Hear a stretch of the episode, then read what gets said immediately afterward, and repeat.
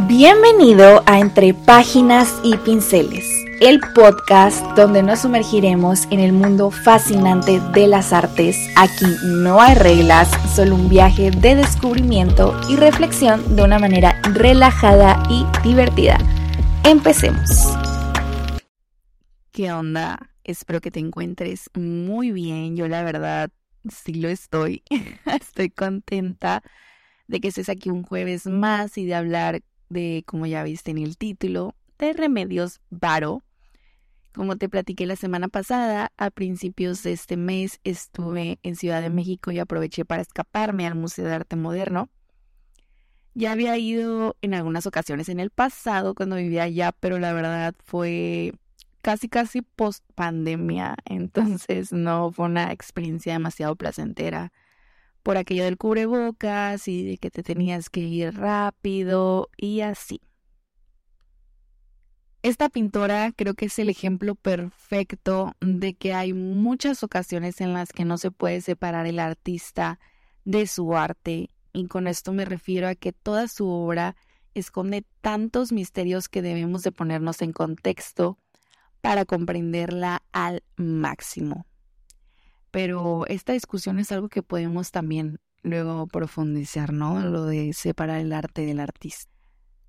Remedios nació el 16 de diciembre de 1908 en España y pese a que pasó más de 20 años en nuestro país y que nosotros la hemos adoptado como nuestra compatriota, ella nunca se nacionalizó realmente.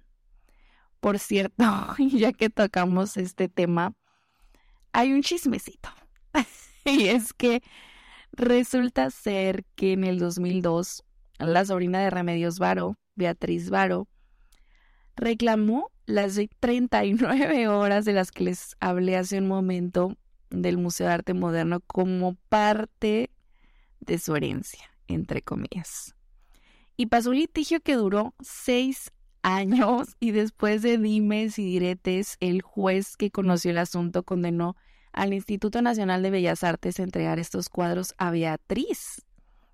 Pero el indautor llegó al rescate y resulta que encontró en sus registros un contrato que realizó Remedios Varo en vida para hacer su obra a Walter Green, quien a su vez las donó a la nación mexicana. Por lo tanto, después de que este litigio saltara a otras instancias, al final se resolvió que la federación, o sea México, tenía el un mejor derecho de propiedad sobre estas obras y las declaró como, pues declaró a México como la legítima propietaria de las mismas.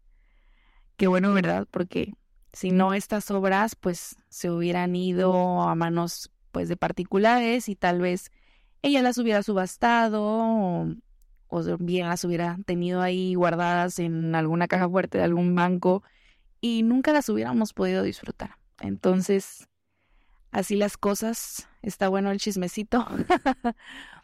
Pero bueno, volvamos al tema.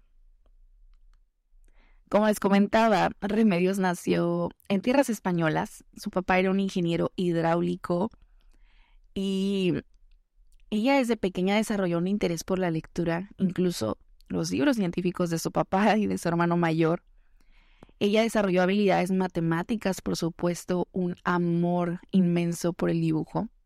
En su infancia también viajó por toda España con su familia y eso podría identificarse en su obra, pues en ella encontramos un montón de referencias a la arquitectura medieval y que posteriormente se quedó grabada en su memoria, pienso yo, mientras exploraba estos pueblos europeos, viendo castillos y esa arquitectura, las iglesias y demás.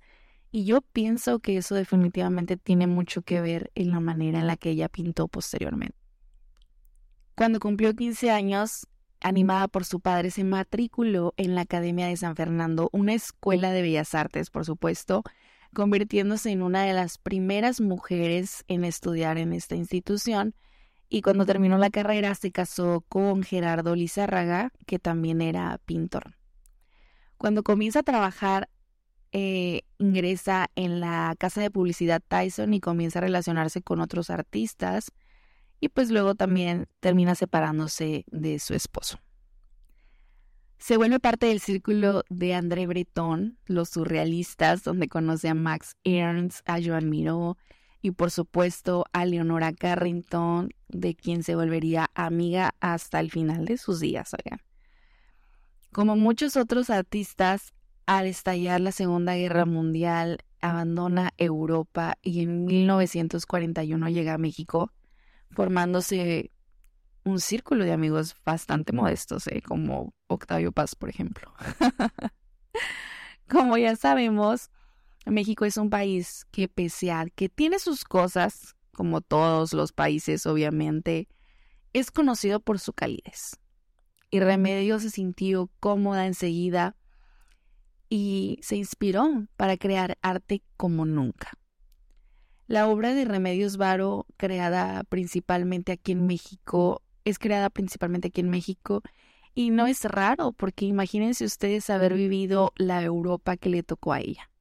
Con la Guerra Civil Española y la posterior Guerra Mundial que se desataría, definitivamente llegar a este país fue todo un alivio que posiblemente le permitió poder realizar ejercicios profundos de introspección y poder sumergirse en ella misma para posteriormente plasmar en el lienzo estas escenas tan oníricas.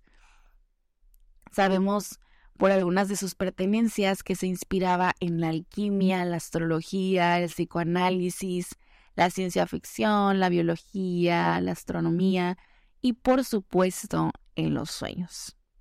Ella agarra todos estos elementos y los arroja en forma de arte en los lienzos.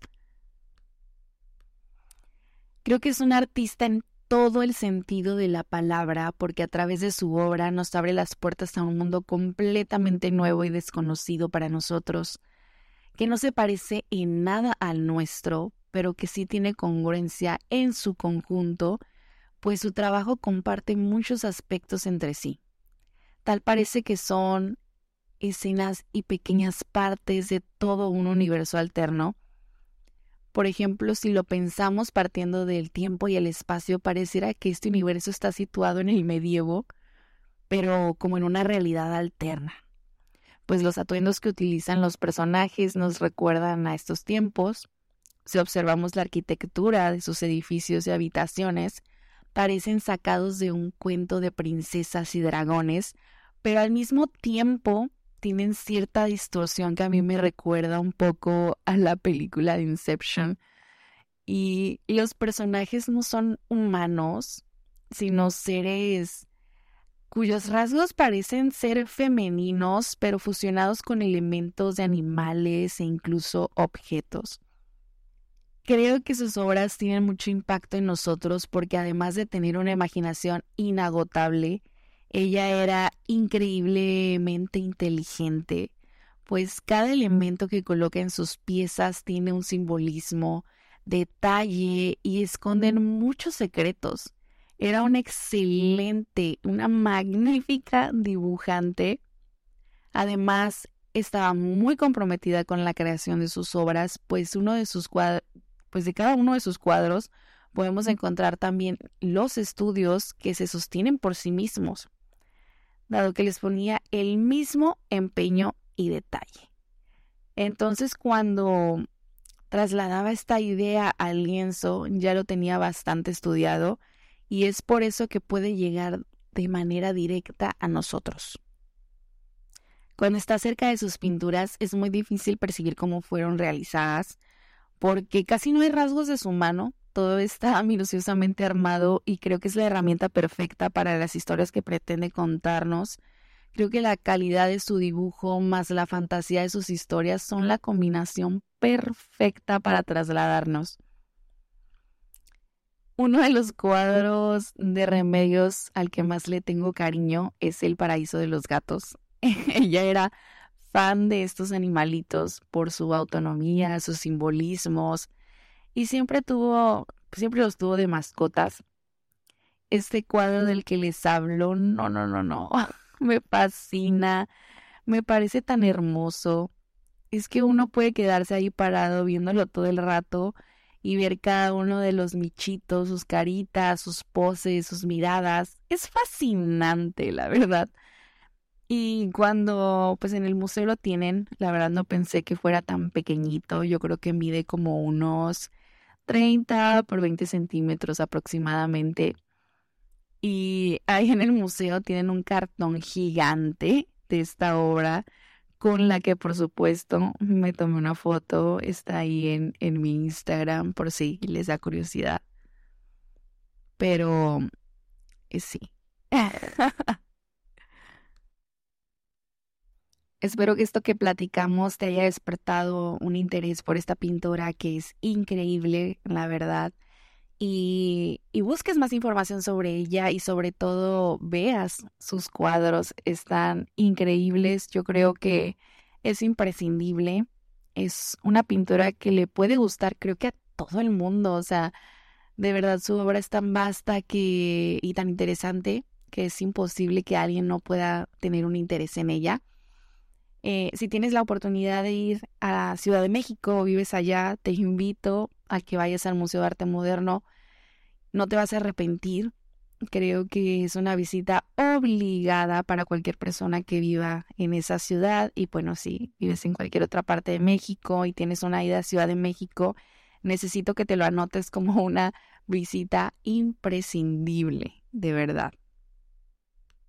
En mi Instagram te voy a dejar las imágenes de los cuadros que estuve viendo por allá para que les eches ahí un vistazo. Traté de, que salieran muy bien las fotos para que puedas apreciar si no tienes la oportunidad de ir los detalles y, puedas empaparte de, esta magia que envuelve los cuadros de remedios.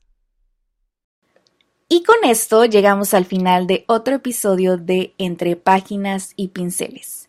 Espero que hayas disfrutado tanto como yo este viaje. Te agradezco de todo corazón que me hayas acompañado y espero que sigas disfrutando de los próximos episodios. Te invito a seguirme en mi Instagram, Musefelin, para estar al tanto de nuevas cosas de arte. Hasta la próxima.